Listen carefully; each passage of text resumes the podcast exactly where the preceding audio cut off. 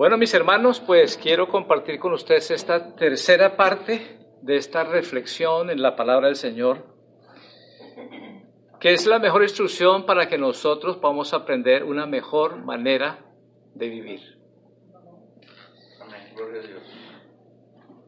Todo lo que tiene que ver con la vida presente, con la vida futura, con la vida eterna, está en la palabra del Señor.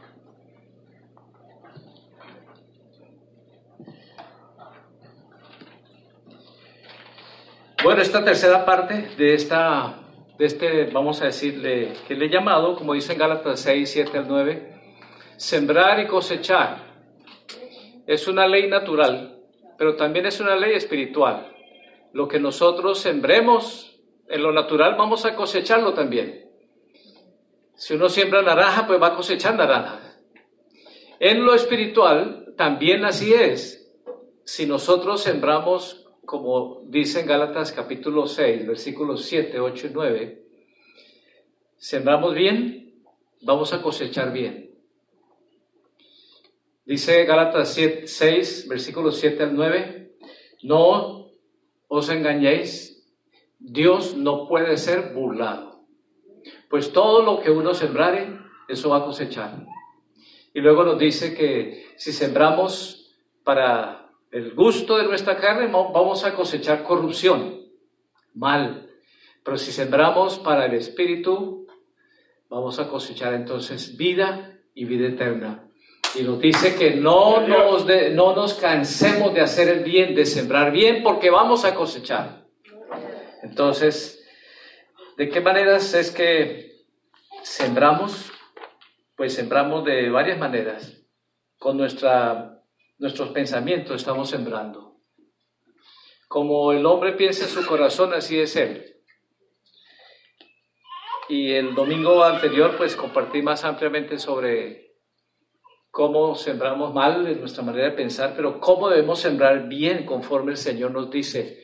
Por lo demás, hermanos míos, todo lo que es verdadero, todo lo que es honesto, todo lo que es justo, todo lo que es bueno, todo lo que hay virtud alguna, si hay algo digno de alabanza, dice, en esto piense. Filipenses capítulo 4, versículo 8. Entonces, nos está diciendo de qué manera podemos pensar, porque de esa manera estaremos sembrando bien. Sembramos con nuestras palabras también. Y al decir que sembramos y cosechamos, esta ley natural, en cierto modo nos encontramos en cierta desventaja también, porque tenemos una inclinación natural que no es exactamente Luego dice Jeremías que nuestro corazón es engañoso más que todas las cosas, entonces nosotros mismos nos podemos engañar. Nos sembramos con nuestras palabras y es lo que vamos a ver, porque con nuestras palabras podemos sembrar bien o sembrar mal. ¿Qué es lo que nos dice la palabra del Señor acerca de nuestras palabras? Y dice que Nuestras palabras tienen poder. Poder para hacer bien o para hacer mal, poder para construir, poder para destruir, poder para sanar, poder para herir. Vamos a leer unos cuantos versículos de la palabra del Señor que nos dicen con toda claridad sobre este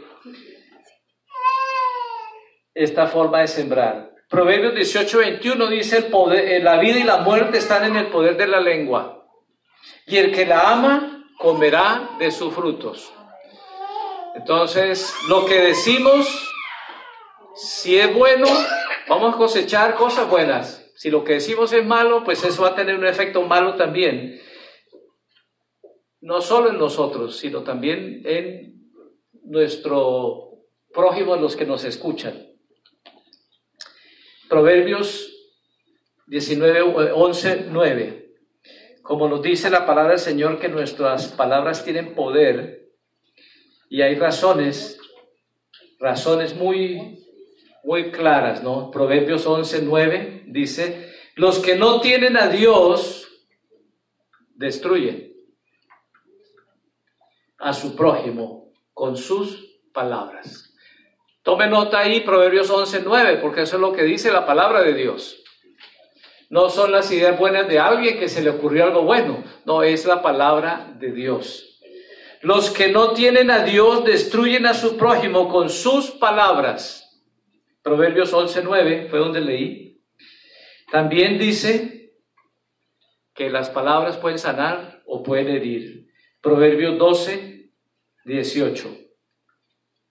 Proverbios 12, 18 dice, el que habla sin pensar hiere como un cuchillo. Pero el que habla sabiamente sabe sanar la herida. Entonces las palabras pueden traer sanidad o pueden herir. Y creo que son cosas que todos los hemos experimentado ya, ¿no? ¿Cuántas veces nos han herido con palabras? ¿Cuántas veces personas nos han dicho cuestiones que nos han dejado pero bien desconcertados, eh, heridos, lastimados, ¿no? Pues así es porque es lo que la palabra dice, ¿no? Entonces, con nuestras palabras podemos sembrar mal o sembrar bien. Nuestras palabras tienen poder para animar o para desanimar. Proverbios 15, 4. Dice así, Proverbios 15, 4. Las palabras que brindan consuelo son la mejor medicina. Las palabras que brindan consuelo son la mejor medicina. Pero las palabras dichas con mala intención causan mucha tristeza. Ahí está, es cada, en cada versículo esto se ve ese principio, ¿no? De sembrar y cosechar. Lo que dijo, pues, según lo que ha dicho, eso va a tener un efecto. Y va a tener un efecto no solo en las personas que lo escuchan a uno, sino en uno mismo también. Entonces eso es lo que dice la palabra del Señor. Hay muchos versículos más que podría leer, pero creo que con esto es suficiente, ¿no? Para que nos demos cuenta que así es lo que el Señor dice en su palabra y dice que las palabras nuestras tienen poder. ¿Y qué más nos dice acerca de nosotros antes de hablar? ¿Qué nos dice antes de que nosotros hablemos? También nos dice muy buenas instrucciones para que antes de, de hablar las tengamos en cuenta. Y en primer lugar dice que nosotros debemos escuchar antes que hablar. Escuchar antes que hablar. Eso nos dice Proverbios 18:13. Proverbios 18:13 dice, precipitarse a responder antes de escuchar los hechos es a la vez necio y vergonzoso. Bueno, yo creo que también cada uno hemos por ahí experimentado que de repente, antes de que escuchamos lo que alguien nos iba a decir, o ya como que le adivinamos qué era, y de una vez le soltamos lo que pensamos que era y que mejor no lo hubiéramos hecho, que después, no, no, yo no iba a decir eso, lo que iba a decir es, ah, bueno, pues disculpe, me queda uno aquí, dice, es vergonzoso. Entonces nos dice la palabra del Señor con toda razón que antes de hablar, ¿qué debemos hacer? escuchar, escuchar y tener todo ese cuadro claro y de ahí entonces ya vamos a poder decir mejor las cosas, todo lo que tengamos que decir. También dice que escuchar da sabiduría. Proverbios 15:31. Proverbios 15:31 dice, si quieres ser sabio, escuche las correcciones que buscan mejorar tu vida. Si quieres ser sabio, ¿qué? Escuche las correcciones que buscan mejorar tu vida. También nos dice la palabra del Señor que debemos ser prontos para oír y tardos para hablar. Santiago capítulo 1 versículo 19. Dice así, por esto mis amados hermanos, todos ustedes deben ser prontos para oír y tardos para hablar Santiago 1, 19. Y tardos para enojarse. Eso es lo que nos dice la palabra del Señor, que seamos prontos para oír, es decir, estemos intencionalmente, conscientemente, todo el tiempo escuchando antes de estar diciendo algo. Primero, primero, primero escuchar. También nos dice que nosotros debemos de pensar antes de hablar. Esto es muy práctico, es la palabra del Señor, que nos enseña una mejor manera de vivir. Debemos pensar antes de hablar. Nos dice que debemos primero escuchar antes de hablar. Y ahora nos dice que debemos pensar antes de hablar. Y así es, ¿no? ¿Cuántas veces nos ha pasado que hemos dicho cuestiones y que ah, después vemos todo lo que sucedió? Ah, mejor no hubiera dicho eso, mejor hubiera esperado. Pero pues bueno, eh, aquí nos da esta instrucción muy, eh, mucho mejor, ¿no? Proverbios 15, 28. Acá nos dice, el corazón del justo piensa para responder. Proverbios 15, 28. El corazón del justo piensa para responder, mas la boca de los necios derrama malas cosas. El corazón del justo piensa para responder.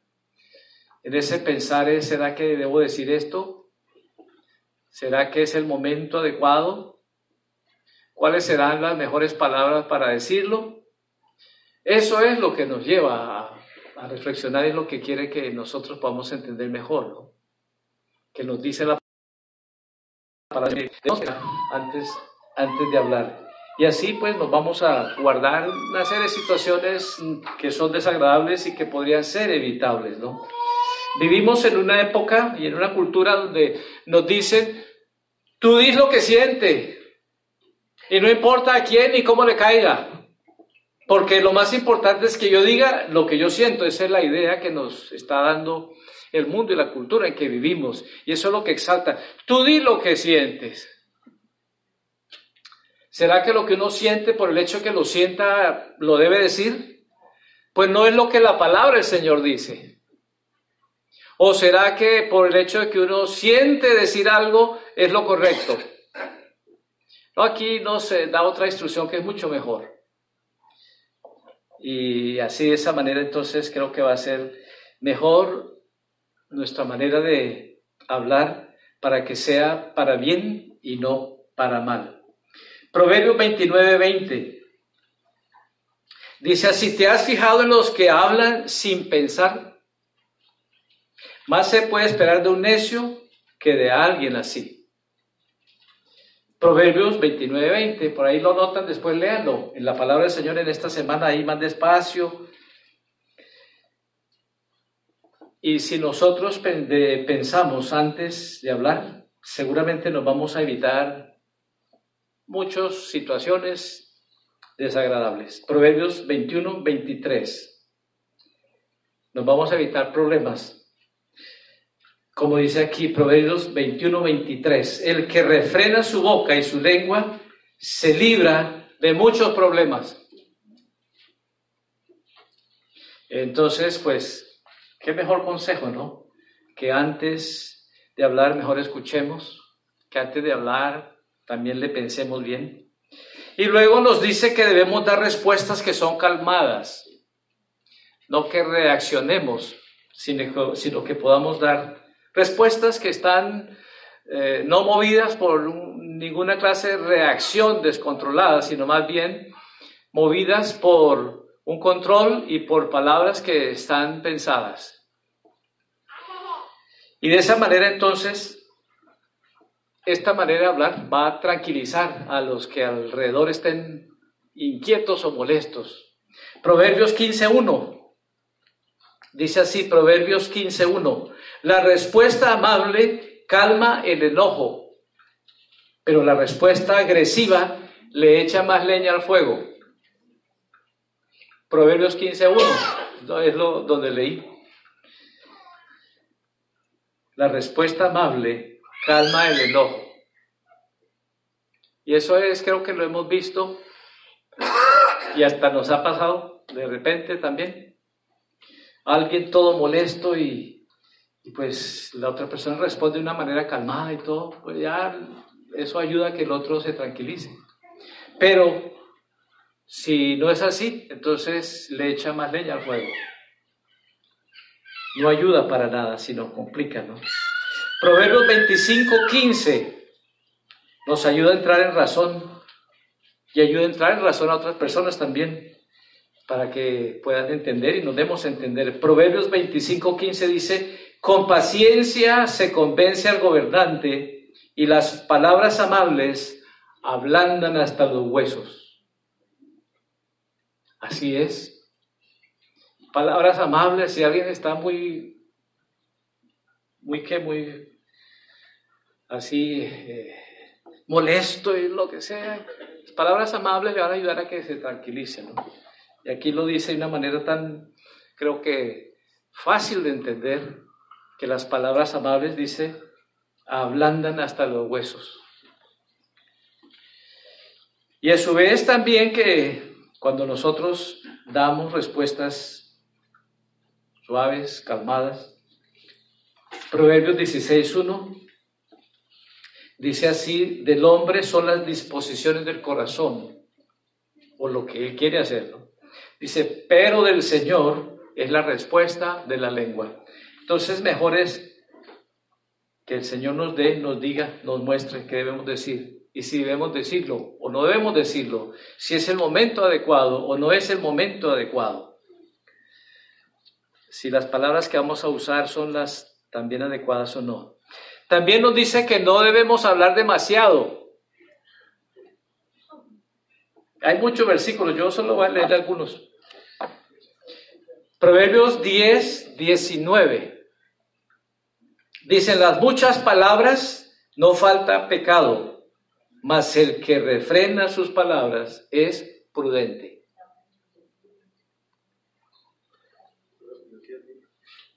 Proverbios, Proverbios 10, 19 y ahora en Proverbios 13, 3 también nos dice una vez más que nos ayuda a evitar conflictos innecesarios. Proverbios 13, 3 dice el que refrena su lengua protege su vida pero el ligero de palabras provoca males innecesarios.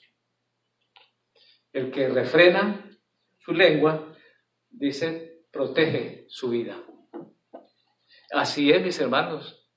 Alguien que no la refrena y otro molesto y sale con otra palabra más pesada y ahí se, se arman conflictos que son innecesarios. Proverbios 13:3. Luego Proverbios 17, 27 o Proverbios 26, 20. Aquí dice que no caemos en chismes. Cuando hablamos mucho, fácilmente se caen chismes, ¿no? Proverbios 26, 20 dice, sin leña se apaga el fuego y donde no hay chismoso, cesa la contienda. Muy bien. Bueno, pues yo creo que no hay nada que añadirle a esto, ¿no? Tan claro que habla que en realidad lo que tenemos que es volverlo a leer y, Señor, ayúdame para seguir estas instrucciones. Continuamente saber que lo que yo digo tiene mucho poder para hacer bien o para hacer mal. Que lo mejor es que yo antes de hablar, mejor escuche bien. Que lo mejor es que antes de yo hablar, piense también lo que voy a decir. Que lo mejor es que si alguien está muy molesto y hablando con palabras muy fuertes y muy agresivo, que mejor yo hable palabras calmadas, porque le va a ayudar a esa persona. Y de esa manera entonces voy a estar en paz con todos. Por último, que la palabra del Señor nos dice es que debemos hablar la verdad siempre. Hablar la verdad siempre. En primer lugar, para agradar a Dios. Proverbios 12, 22. Proverbios 12, 22 dice, el Señor detesta al de labios mentirosos, pero Él se deleita en los que dicen la verdad. En primer lugar, eso agrada a Dios. Él sabe la verdad y lo que nosotros estemos diciendo en una circunstancia también lo sabemos, si es así o no es así. Y luego para agradar a los que están en autoridad. Proverbios 16, 13. El rey se complace en las palabras de labios justos y ama a quienes hablan la verdad. Leí en Proverbios 16, 13. Y luego, para no vivir en temor a ser descubiertos, cuando una persona dice una mentira y después le preguntan acerca de lo mismo, cuando no es cierto, cuando es cierto, sabe que así fue y le puede preguntar mil veces y mil veces va a decir lo mismo, pero cuando es una, que, una mentira que se echó ahí, y ahí le vuelven a preguntar, entonces ya él le rebusca otra porque no recuerda qué dijo antes. Por eso esa es la estrategia que hacen en interrogaciones cuando hacen en el sistema judicial. La misma interrogación y las mismas palabras, solo que los, los mismos puntos. le preguntan 10 cosas acerca de una situación y toman nota. Después ahí lo traen otra vez a otra interrogación a las dos semanas y le hacen las mismas 10 preguntas en diferente orden. Y toman nota otra vez. Y ahí se dan cuenta fácil, ¿no? Por eso son 3, 4 sesiones de interrogación. Y solo preguntándole y escuchando las respuestas se dan cuenta si es cierto lo que dice o es mentira. Si es cierto es porque cada vez que dijo exactamente, dijo lo mismo. Pero si no fue así, no recordó qué fue lo que dijo el anterior y ahí se, se, se, inventa otra, ¿no? Entonces, dice Proverbios 12, 19. Las palabras veraces soportan la prueba del tiempo, pero las mentiras pronto se descubren. Las palabras veraces soportan la prueba del tiempo. Es decir, puede pasar el tiempo que sea, si le preguntan por algo que dijo y que es la verdad, va a decirla otra vez. Sin vuelta ni nada, ¿no? Pero si no, tiene que rebuscarse otra respuesta, ¿no? Y, y ahí dice, pues se van a descubrir. Bueno, yo creo que es suficiente estos versículos que nos pueden ser una guianza para nuestra vida diaria, la forma en que nos comunicamos con las personas y saber que lo que estamos diciendo tiene poder para bien o para mal. Y que hay un resultado, que si sembramos mal con lo que estamos diciendo, que vamos a cosechar, la cosecha va a ser también mala. Entonces lo mejor es que podamos sembrar bien siempre. Sembrar bien siempre. Usar nuestras palabras para edificar, para bendecir, para traer sanidad. Y eso solo es posible con la ayuda del Señor. No solo con la información de saber qué es, cómo debe ser, pero en una dependencia diaria del Señor. El Espíritu Santo es el que nos, nos ayuda para que podamos hacer lo que el Señor nos dice en su palabra. No es que nosotros somos muy listos y hábiles y muy inteligentes y muy sabios y muy lo que sea. No, más bien es, digamos, Señor, ayúdame. Yo aquí lo aprendo en tu palabra, Señor. Pero te pido que en este día, Señor, me ayude para yo ser consciente de que mis palabras tienen un poder para bien o para mal. Y que por tu gracia y misericordia sea para bien lo que siempre digo, que van a edificar palabras que van a traer sanidad, palabras que van a animar, palabras que van a bendecir, porque eso es lo que el Señor desea, que no que eso sea lo que sale de nuestro corazón. Jesús dijo, "En la abundancia del corazón habla la boca, el corazón está lleno de amargura, de resentimiento, y el Espíritu de Dios no está allí obrando, entonces eso es lo que nos va a dominar, la amargura, el resentimiento, las circunstancias como se presenten, ahí vemos cómo salimos con mentiras o con vueltas o con cuestiones, pero más bien que permitamos que el Señor sea el Señor de nuestra vida cada día y le permitamos a Él gobernarnos porque de esa manera entonces lo que va a salir de nuestro corazón va a ser bendición, va a ser palabras de ánimo, palabras que sanan, que animan, que bendicen. Primero al Señor le va a agradar y de ahí a todos los oyentes. Cuando alguien habla lo que el Señor desea que se hable, eso va a ser muy agradable y en todas las cosas podemos decir siempre lo que va a edificar. Vivimos en una época donde lo que está sucediendo con esta pestilencia, este virus, hay demasiado pesimismo, hay demasiada inseguridad, hay mucho temor y hay personas que sí están muy afectadas. Y en todo momento pues sacan todo eso, ¿no? Y qué mejor oportunidad tenemos de poder, aunque lo natural es así, pero poder decirles, hay una esperanza maravillosa. El Señor está en control y Él te ama y tiene un plan maravilloso para tu vida. Y podemos confiar y esperar en Él. Él es el que nos guarda. Eh, ahora se oye que la gente dice, unos dicen que sí se tiene que vacunar, otros que no, y esta situación es, es, bien interesante lo que está pasando. Me he puesto a considerar y digo, es increíble, por primera vez un virus, nunca antes se había sucedido en la historia. Cualquier virus en el pasado unía al sistema y a, los, a la ciencia médica. Este no, este lo dividió. Y hay expertos en virología y todas cuestiones que dicen que sí, que esto y que la solución y otros que no, que no es así. Dividió hasta países, la política, bueno, la política todo le divide, ¿no? Pero es increíble, ¿no? Eh, me he puesto a pensar que también, por ejemplo, en cualquier otro virus que ha habido en el pasado, lo primero que hacía, ¿sabe qué era la gente? Correr al hospital pero con este virus nadie quiere ir al hospital. Eso es interesante, ¿no les parece? Bueno, estamos viviendo tiempos en los que vamos a seguir viendo cosas que no son de acuerdo a esa lógica que conocíamos de antes. Pero así es.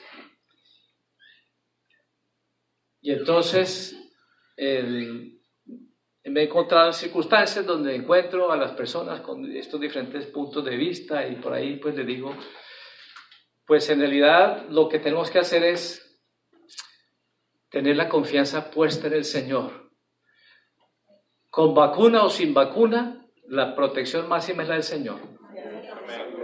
Entonces, así no estamos ahí que sí, que no, que no, no nos metamos a esas cosas. Sepamos que vacunado no vacunado, pero ponga tu confianza en el Señor, porque esa es la mayor seguridad.